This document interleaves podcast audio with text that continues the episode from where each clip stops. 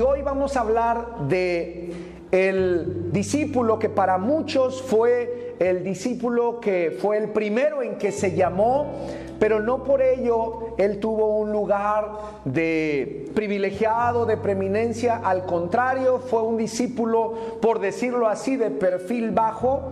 Y quiero invitarle, por favor, que vaya conmigo al Evangelio de Juan el Evangelio de Juan capítulo 1, por favor, vamos a leer desde el verso 35 hasta el verso 42 y usted y yo vamos a descubrir de qué discípulo eh, vamos a hablar en esta tarde. La reflexión en esta tarde se llama Te invito a venir a Cristo. ¿sí? Así que creo que es una reflexión donde podemos estar incluidos todos y quiero que vaya conmigo a Juan capítulo 1 y el verso 35 dice de la siguiente manera. El siguiente día otra vez estaba Juan y dos de sus discípulos. Y mirando a Jesús que andaba por allí, dijo, he aquí el Cordero de Dios. Le oyeron hablar los dos discípulos y siguieron a Jesús. Y volviéndose Jesús y viendo que le seguían le dijo, ¿qué buscáis? Una pregunta muy desafiante. Y ellos le dijeron, rabí, que es traducido maestro, ¿dónde moras? Les dijo, venid y ved, y fueron donde moraba y se quedaron con él aquel día porque era como la hora eh, décima. Y mire lo que dice el verso 40.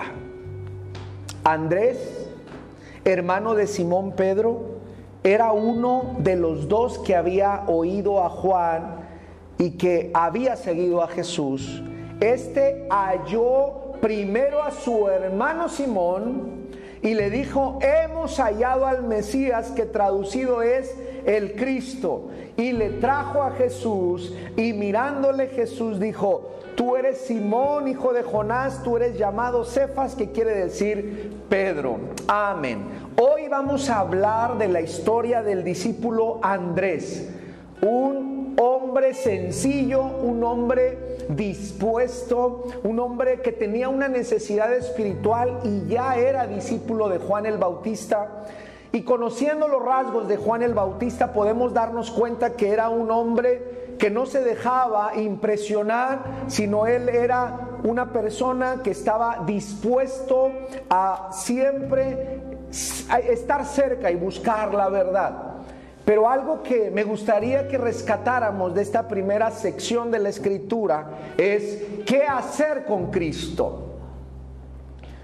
Yo quiero invitarle y pedirle que así como la semana pasada usted decía, yo me identifico, así esta, esta tarde también, si usted se identifica con Andrés, póngale ahí en el chat, yo me identifico con Andrés o hashtag, el, gatito ahí, póngale, yo me identifico con este discípulo, yo me identifico con él. Así que hoy estamos hablando, hermanos, de un discípulo que seguía a Juan el Bautista. Juan el Bautista a sí mismo se dice, hey, yo solamente soy amigo del novio, yo no soy el novio.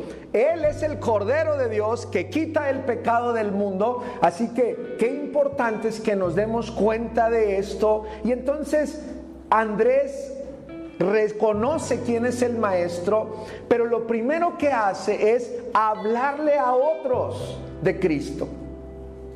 Y quiero hacer un paréntesis. ¿Cuánto tiempo necesitamos después de haber conocido a Cristo para poder hablarle a alguien de Cristo? Hay gente que dice, es que después de que yo sepa mucho, entonces podré hablarle a otros de Cristo. Después de que yo me bautice y esté en un discipulado y sea líder y entonces pasen años, entonces voy a poder hablar de Cristo. Hay gente que pueden pasar décadas, hermanos, y aún no se atreven a hablar de Cristo. Yo te voy a desafiar el día de hoy a que compartas a Cristo y lo puedes hacer a través de compartir esta transmisión.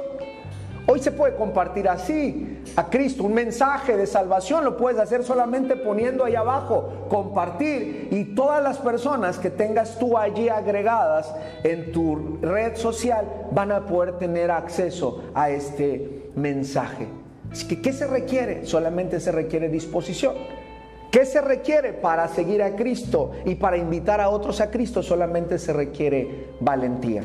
Regreso al verso y dice así, Andrés, el verso 40, Andrés, hermano de Simón Pedro, era uno de los dos que había oído a Juan y había, seguido a Jesús. Este halló primero a su hermano. Del verso 40 al verso 41 yo no veo que haya tanto lapso de tiempo. Él está recibiendo a Cristo e inmediatamente lo está compartiendo.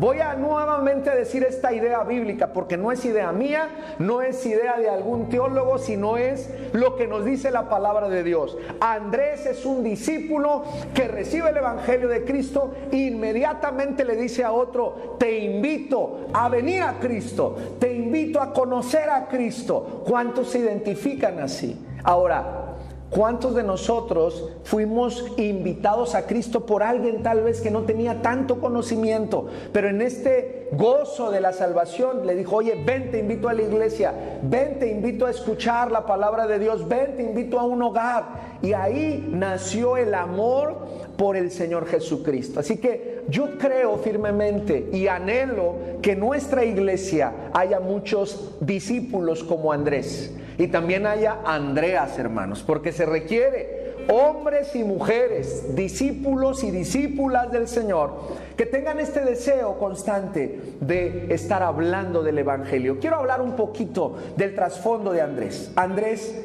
es el discípulo menos conocido en el grupo principal de los discípulos o de los cuatro principales discípulos. Y aunque estaba en este grupo dominante, permanecía siempre en segundo plano.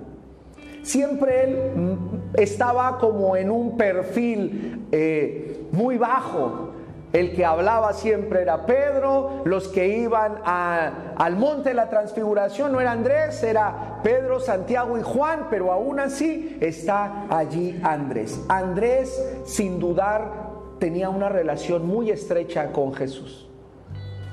Por eso no le causaba, conocía a Jesús, por eso no le causaba a él conflicto ni temor a la gente poderla llevar. Sabe que como pastor creo que a veces no nos animamos a invitar a alguien a Cristo porque ni siquiera nosotros hemos tenido la oportunidad de conocer verdaderamente a Cristo. Porque cuando nosotros conocemos a Cristo, en nuestra vida hay cambios. Y si nosotros somos los mismos, entonces no podemos hablar todavía de un Dios y de un Cristo que hace cambios. Andrés es alguien que tiene una estrecha relación con Jesús y en esta relación que tiene lo vemos bastante con frecuencia que fue el medio para que otras personas pudieran llegar al maestro. Así que Andrés es llamado por Jesús, Andrés es quien le presenta, hermanos, a, a Cristo a Pedro. Andrés no le habla a las multitudes. Pedro es evangelizado por Andrés y Pedro sí le habla a las multitudes. Dice que con una predicación se convirtieron miles. La pregunta es, ¿quién es de los dos, de Andrés y Pedro, más importante a los ojos de Cristo, a los ojos de Dios? Quiero decirles que cada uno de los discípulos tiene un perfil muy particular, pero independientemente los dones, los llamados y los ministerios, Dios nos ha puesto en esta tierra con un propósito. Pedro y Andrés, que eran hermanos, eran oriundos, nacieron en Bethsaida. Esto viene en el primer capítulo de Juan. Los arqueólogos, hermanos, hasta la fecha no han establecido un lugar exacto donde estaba Bethsaida. Pero sin duda que con la descripción que hace la palabra se puede definir que está en la parte norte del lago de Galilea o del mar de Galilea. Y en algún momento estos dos hermanos se tuvieron que mudar a otro pueblo o a otra región alrededor de Galilea por cuestiones comerciales. Es como cuando alguien vive en un pueblito donde hay poca actividad económica y se tiene que mover a otro lugar para poder sobresalir. Eh, lo que hace Pedro y Andrés es, se van a vivir a Capernaum o a Jafernaum, como usted lo quiera pronunciar, que era de mayor tamaño y era un puerto mercantil, había un tianguis ahí y no era diferente a los tianguis de hoy, había esos puestos donde se vendían todo tipo de cosas y había un intercambio comercial y allí se establecieron e hicieron una compañía de pesca pero supongo que el gerente era Pedro y el trabajador era Andrés. No sé si usted este, conoce esas sociedades de hermanos, pero así pasaba y así está descrito. La Biblia no nos dice mucho acerca de Andrés, pero se puede contar con los dedos, hermanos, las intervenciones de Andrés en la Biblia y su nombre solo aparece nueve veces, hermanos. Andrés solamente en los evangelios aparece nueve veces y la mayoría de estas referencias es así una referencia al pasar. Es solamente, como decimos en México, de pasadita, nada más aparece allí. Pero con lo que aparece de Andrés es suficiente para conocerlo y para sacar enseñanzas. Y una de las enseñanzas que quiero decir hoy, o quiero sacar hoy junto con ustedes, que su vida, la vida de Andrés, se desarrolla a la sombra de su hermano Pedro. Y no sé si usted sepa de esas historias donde son dos hermanos, donde uno sobresale más que el otro. Y en tales situaciones, eh, donde algún, de, alguna manera o de, de algún grado un hermano o una hermana aplica opaca al otro, es común encontrar resentimientos en la familia encontrar fuertes rivalidades, encontrar incluso separación y división en las familias. Y a mí me gustaría preguntar, ¿cuántos de nosotros no nos sentimos así? Sin quererlo, Dios ha dado su provisión y hemos sobresalido y nuestros hermanos de sangre esto lo han traducido mal como si fuera la túnica de colores de José y entonces eso nos ha traído esa bendición, nos ha traído una separación y un distanciamiento. O tal vez del otro lado, una persona que tiene un hermano que ha sobresalido y usted dice, bueno, ¿y por qué él sale adelante y yo no lo puedo hacer? ¿Por qué a él le salen bien las cosas y yo no lo puedo hacer? O, si fuéramos aquí al verso, ¿por qué él le habla multitudes, habla multitudes y por qué yo nada más le hablo de uno en uno, de uno en uno? Y entonces empezamos a interpretar mal lo que Dios está haciendo en nuestras vidas, porque no es lo mismo ser exitoso que ser bendecido. En un mundo donde se habla de éxito y todo tiene que ver con ceros, así que entre más ceros tenga su vida, hablando de pesos o millones o dólares, usted es más exitoso, pero no tiene siempre que esto que ver con la bendición de Dios. Porque sin duda que debemos de preferir ser bendecidos que exitosos. La pregunta es, ¿cuántos de nosotros nos hemos visto afectados en nuestra familia por un caso como este? Pero quiero rescatar la personalidad de Andrés. En Andrés no hay evidencia que haya habido envidia por la supremacía de su hermano Pedro. Él estaba tranquilo. Oye, que Pedro es más hablador que tú. Sí.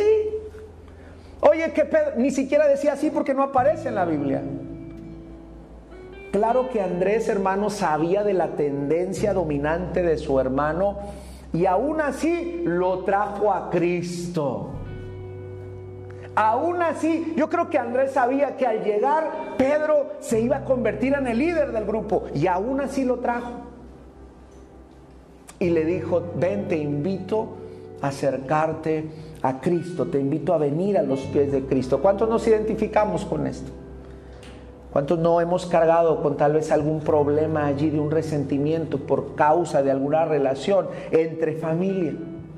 Y hoy esta reflexión nos debe de llevar a una, a una sanidad, a una reflexión, a una eh, cercanía con familia y en familia. Quiero preguntarte si tal vez alguna vez hemos evangelizado a nuevos creyentes lo puedo decir como experiencia y hermanos, y nos han superado. Predican mucho mejor, cantan mucho mejor, hacen mucho mejor, organizan mucho mejor, son más rápidos, son muy hábiles y uno tiene dos cosas, decir, no, este, no merecen estar ahí, va demasiado rápido, o decir, gracias a Dios, gloria a Dios por ello. Así que qué bendición poder tener la, la visión y la mentalidad de Andrés. Que no importa que nos rebasen, tú sigue invitando a Cristo. No importa que vengan y lleguen a los puntos de estratégicos de nuestra congregación, no importa. Pero sigamos invitando a Cristo. ¿Sabe que en los puestos de trabajo hay algo que afecta mucho y son las envidias y el temor a ser rebasados y a ser desplazados? Pero no sé si se ha puesto a pensar que también de repente entre nuestros círculos espirituales y, cristianos nos hemos visto así. En algún ministerio, en algo que yo trabajo, en lo que yo hago. Así que hoy la vida de Andrés nos está diciendo mucho. ¿Cuántos Pedros estarán allá afuera sin ser llamados y están listos para venir y entrar y revolucionar y ser parte del reino, del establecimiento del reino de Dios. Y usted y yo como Andrés o como Andrea decimos, no, no, e, e, él es muy protagonista. Ella es muy protagonista. ¿Y para qué le decimos? Ya estamos completos como en las retas de fútbol, ¿verdad, hermanos? No, no, ya estamos completos. ¿Para qué le hablamos? Así que hoy la reflexión tiene que ver con esto. Casi todo lo que la escritura nos dice sobre Andrés muestra un corazón dispuesto para el ministerio efectivo y él está a gusto y tranquilo en ser un discípulo de segundo plano. Un discípulo de segundo plano.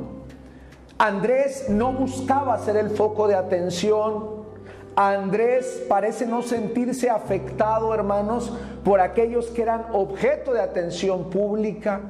Yo no veo a Andrés reclamándole a Jesús, ¿por qué no me llevaste al, al monte de la transfiguración? Oye, maestro, ¿qué acaso soy menos que los otros? ¿Qué acaso valgo menos que Pedro? ¿Por qué cuando sanaste a la, a la mujer de Jairo, por qué yo no entré? Cuando Andrés habla y es muy poco, lo que dice lo dice bien y se apega a lo que tiene que hacer un discípulo. No está reclamando lugares, no está reclamando privilegios, no está reclamando una posición, sino él está dispuesto a ser utilizado por el Señor, aunque sea un minuto de su vida.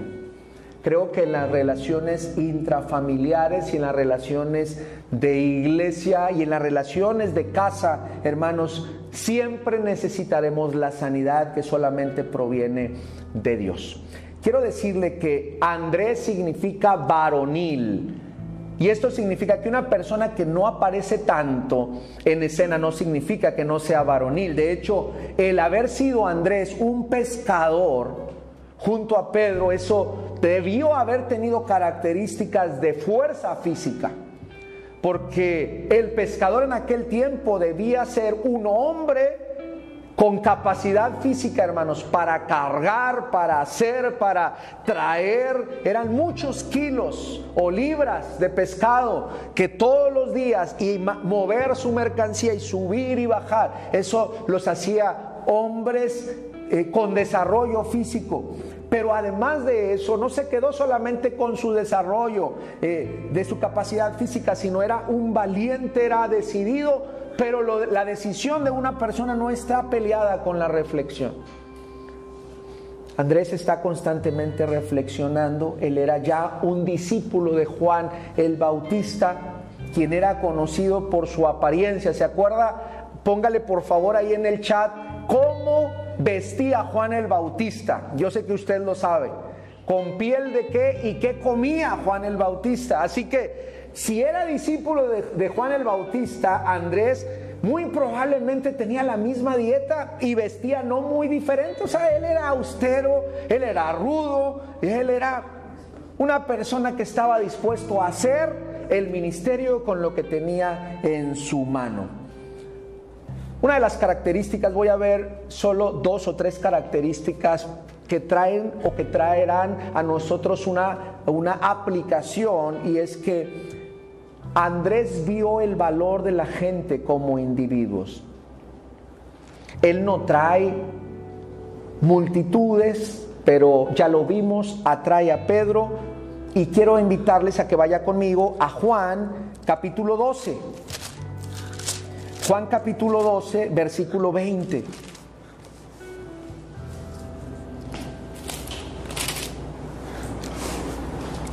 Y vamos a aprender, hermanos, un poquito de lo que hacía el discípulo Andrés. Juan 12, 20 y 22. Y había ciertos griegos entre los que había subido, que habían subido a adorar en la fiesta. Estos pues se acercaron a Felipe, que era de Bethsaida de Galilea, del mismo lugar donde era eh, Andrés, y le rogaron diciendo, Señor, quisiéramos ver a Jesús. Y Felipe, ¿qué hizo hermanos? Fue y se lo contó y se lo dijo a quién hermanos? A Andrés. Y entonces Andrés y Felipe se los trajeron a Jesús.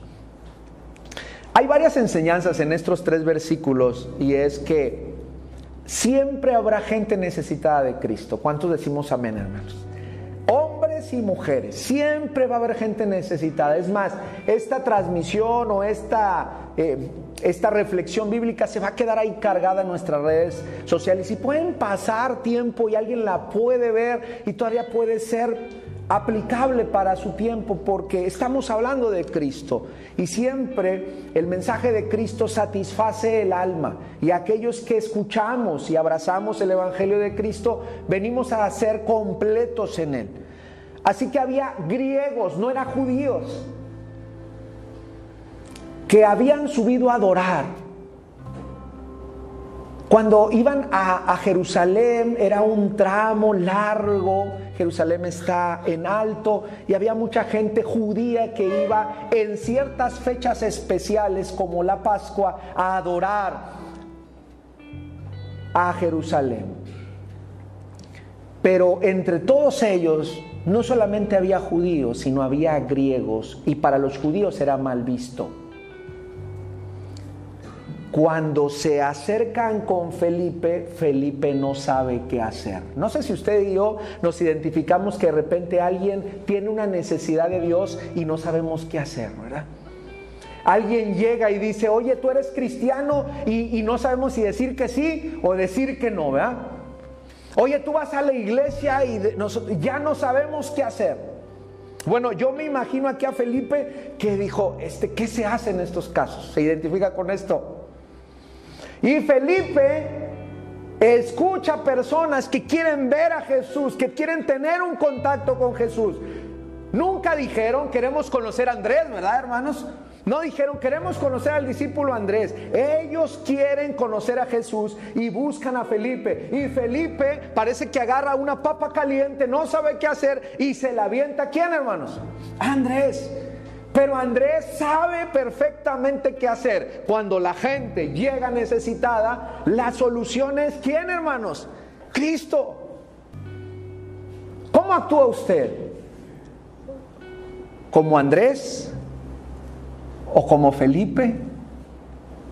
¿O sin duda usted ignora a estas personas que están con un deseo y un hambre de, de ver su vida cambiada? Felipe siempre tiene que, siempre sabe qué hacer. Mire lo que dice el verso 22. Felipe fue y se lo dijo a Andrés y entonces Andrés y Felipe se lo dijeron a Jesús y Jesús le respondió diciendo, ha llegado la hora para que el Hijo del Hombre sea glorificado. No dijo tanto, solamente los encaminó. Y yo quiero hablarle a usted y a su corazón. Hoy nuestro mundo se cae en pedazos por causa de que nuestros valores, hermanos, están volteados. Lo que es bueno, dicen malo. Y a lo malo, hermanos, dicen bueno.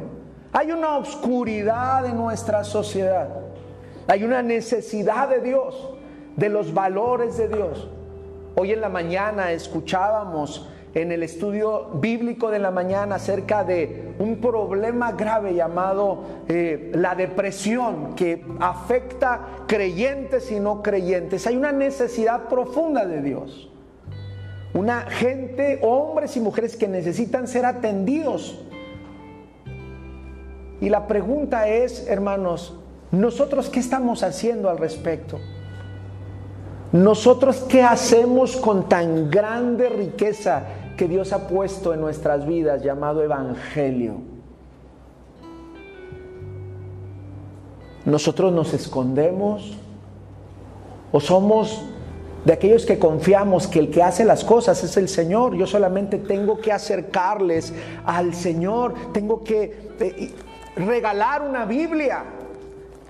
Hermano, si antes invitábamos para otras cosas que no tenían nada que ver, ahora con más ganas podemos invertir para el reino de Dios. Me parece que este Andrés le, tiene bien claro. Yo quiero hablar a la iglesia en esta tarde de manera directa. Nos tiene que quedar claro que vivimos en un momento histórico no solamente de nuestro país, histórico a nivel global, donde la gente busca desesperada a Dios, hermanos. ¿Qué vamos a hacer nosotros? Nosotros no somos el mensaje, hermanos, pero sí modelamos el mensaje de Cristo. Usted y yo Estamos aquí para ser portadores y llevarlos e invitarlos, así como dice el título de la reflexión, te invito a venir a Cristo. Lo otro que quiero decirles es que yo no sé si Felipe dijo, se me hace que Cristo solamente es para los judíos. Y entonces por ello yo creo le preguntó a Andrés, oye, ¿tú crees que le debamos de llevar a estas personas? Porque tal vez estas personas no merecen y Andrés no tenía esos problemas mentales y dijo, todos para Cristo. No sé cuántos de nosotros tenemos todavía nuestros prejuicios y decimos, esta persona sí puede llegar a Cristo, esta persona no puede llegar a Cristo. Eh, híjole, con tatuajes sí es no es, hermano. ¿Usted qué dice? Ah, bueno, déjeme investigo y luego. Y la persona cayéndose a pedazos con una necesidad profunda y uno viendo otras cosas. Hoy más que nunca debemos recordar que el amor del Señor es para todos. Amén, hermanos.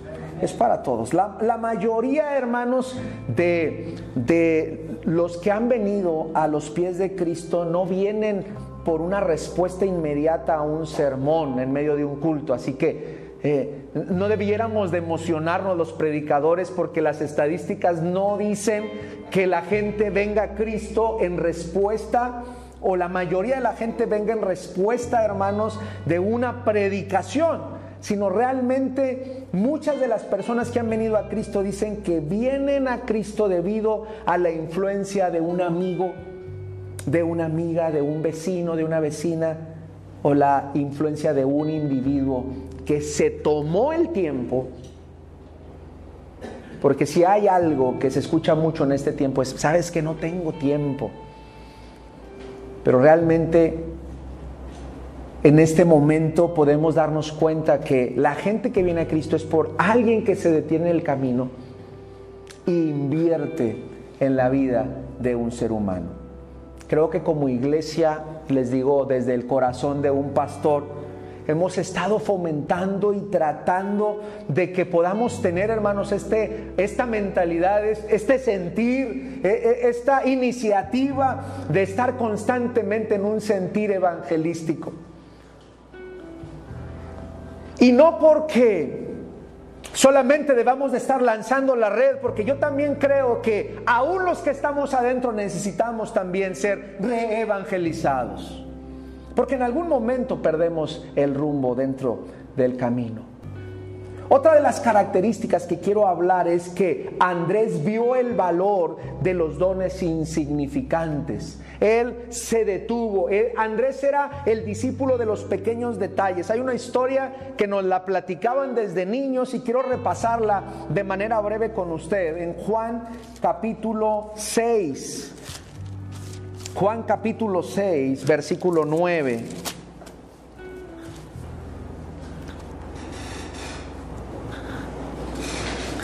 Vaya, por favor, desde antes, desde el versículo 1, perdón. Juan 6, 1. Y dice así, después de esto Jesús fue al otro lado del mar de Galilea, en Tiberias, y le seguía gran multitud porque veían las señales que hacían los enfermos. Y entonces subió Jesús a un monte y se sentó allí con sus discípulos y estaba cerca la Pascua, la fiesta de los judíos. Eso significa que había muchísima gente. Y cuando alzó Jesús los ojos, vio que había venido a él gran multitud, una gran multitud de gente necesitada. Y dijo a Felipe, eh, ¿de dónde compraremos pan para, es, para que coman estos? Y pero esto decía para probarle porque él sabía lo que había de hacer. Así que Jesús también de repente metía en aprietos a alguno de sus discípulos de decirle, oye, si traes para dar, invitar a comer a todos ellos. Y yo creo que aquel empezó a temblar hablando de Felipe. Y Felipe, el verso 7 dice, le respondió, yo creo que hizo cuentas rápidas, 200 denarios de pan no bastaría para que cada uno de ellos tomase un poco. Sueldo de años no alcanzaría para que tomaran un trocito de pan todos. Y en el verso 8 aparece nuestro discípulo estudiado en esta tarde. Y uno de sus discípulos, Andrés, hermano de Simón Pedro, le dijo, aquí está un muchacho que tiene cinco panes de cebada y dos pececillos. Más, ¿qué es esto para tantos? Mire qué bonito binomio, qué, qué, bonito, eh, qué hermoso es este discurso de respuesta a Jesús.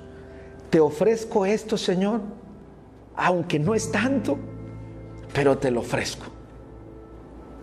Esto es lo que tengo, pero pues en el plano práctico veo que no es mucho, pero pero sé que tú siempre tienes el control. Quiero decirle que había tres tipos de peces en el mar de Galilea. Los pececillos eran las sardinas, eran pececitos hermanos que pescaban los niños, porque había una cultura de pesca.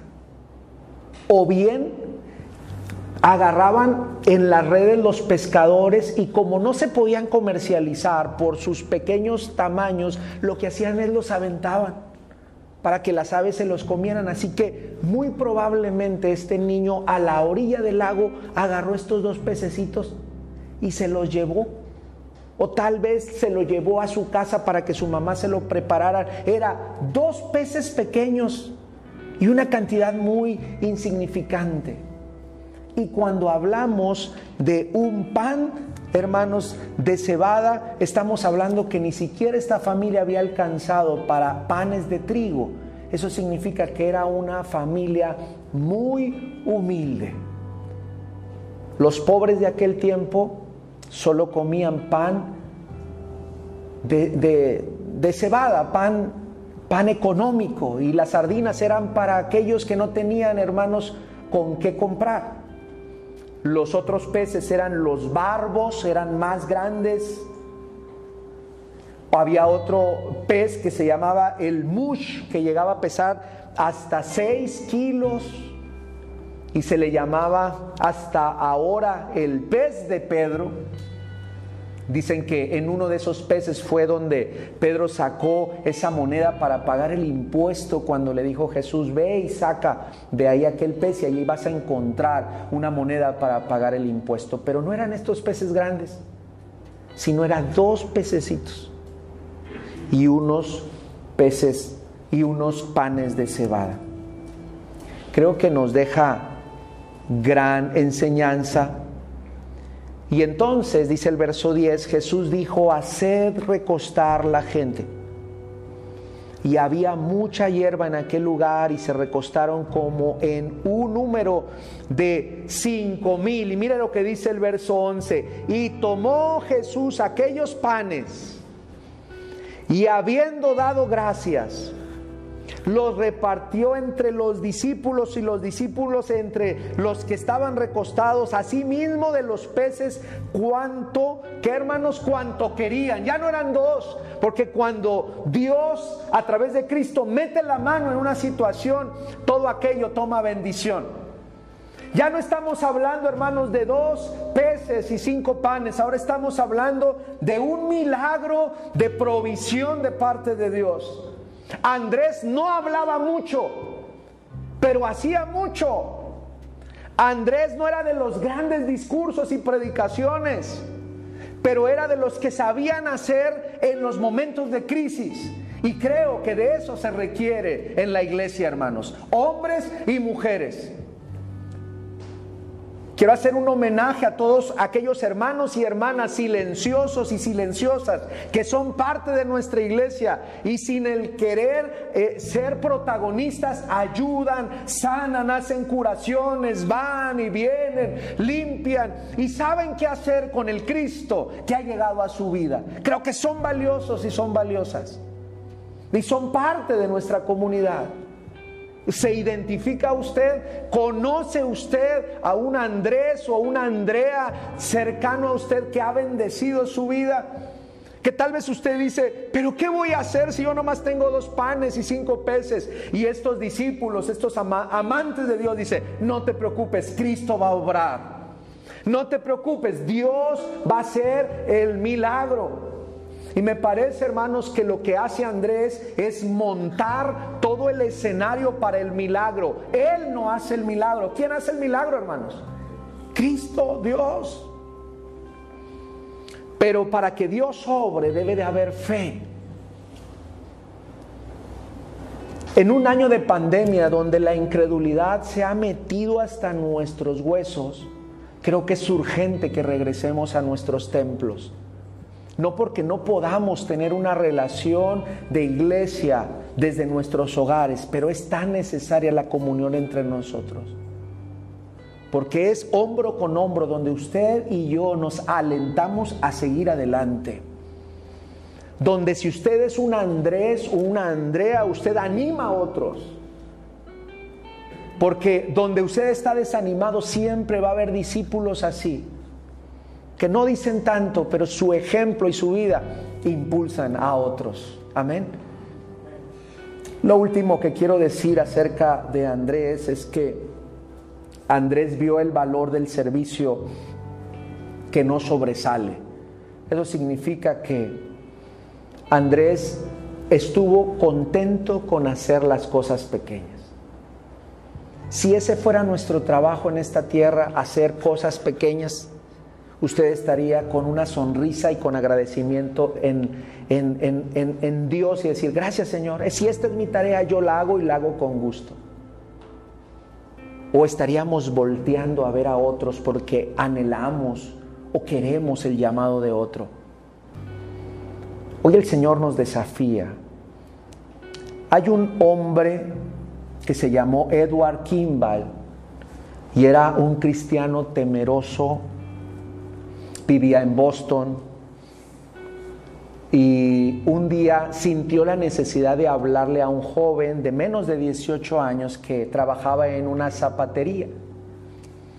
Algo lo impulsó, pero él por dentro decía, ¿y qué le voy a decir? Yo soy un hombre mayor, si voy a una iglesia, pero no sé qué decirle.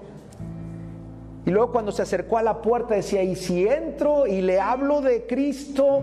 A lo mejor los que están a su alrededor le van, le van a hacer burla.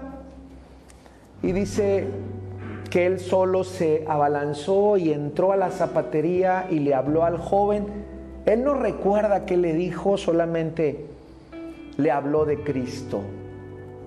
Y este joven se convirtió, de apellido Muri. Muri se convirtió en un predicador de muchas multitudes. Muri hizo un seminario bíblico donde se capacitaban misioneros y eran lanzados para todos los continentes para hablarle a la gente de Cristo. Muri pudo predicar a otros tantos, pero esto no hubiera sido posible si Edward Kimba no se hubiera animado. Pedro no hubiera llegado a ser lo que fue sin Andrés. Y quiero terminar diciendo, hermanos, que Andrés es necesario para nuestra iglesia. Los discípulos como Andrés, hombres y mujeres, son necesarias y necesarios. Tal vez en algún momento llegan a esta crisis de decir, lo que hago no es tan importante. Voltean a ver sus manos y dicen, solamente tengo panes y son de cebada, porque recursos económicos no tengo. Solamente tengo dos peces y son sardinitas de esas que tiran los pescadores porque ni siquiera tengo para comprar un pez de tamaño grande. Y el enemigo se mete a nuestras mentes y nos dice, ¿tú qué puedes hacer con eso que tienes en mano? Cuando el Señor se encuentra con Moisés en la zarza, le dice, ¿qué tienes en tu mano? Esta vara. Y hoy el Señor nos dice, ¿tú qué tienes en tu mano? Tienes un llamado, tienes una vida y una vida que debe de valer. Gracias a Dios por personas como Andrés. Pero también no puedo terminar esta reflexión sin hacerle justicia al título de esta predicación. Si alguien en esta tarde estaba esperando un llamado a Cristo porque su necesidad es muy grande, quiero invitarle en esta tarde a que se rinda a los pies de Cristo. No sé qué problema esté viviendo, no sé qué necesidad esté pasando, no sé cuál sea su problema o su enfermedad, pero sin duda que el Señor está aquí dispuesto para usted. Yo no sé si lo que usted está viviendo es el pretexto divino para que usted pueda ser un predicador para gente sea el pretexto divino para que usted pueda reflejar el poder de Dios en su entorno. Así que Dios, que es soberano, utiliza lo que Él quiere. Hoy Dios está llamándonos. Y también un llamado a aquellos que somos parte de una iglesia. A decirles, hermanos, que no hay trabajos de primera categoría ni de segunda categoría. Todos los ministerios y llamados son agradables delante de Dios. El que toma una escoba como el que toma otra cosa, todos son de bendición, porque todos traen una bendición, una edificación para la iglesia. Seamos, hermanos, conscientes, hermanos, que realmente el valor que podamos tener se encuentra en las manos de nuestro Dios. ¿Se identifica usted con Andrés? ¿Conoce usted a un Andrés? Qué bendición.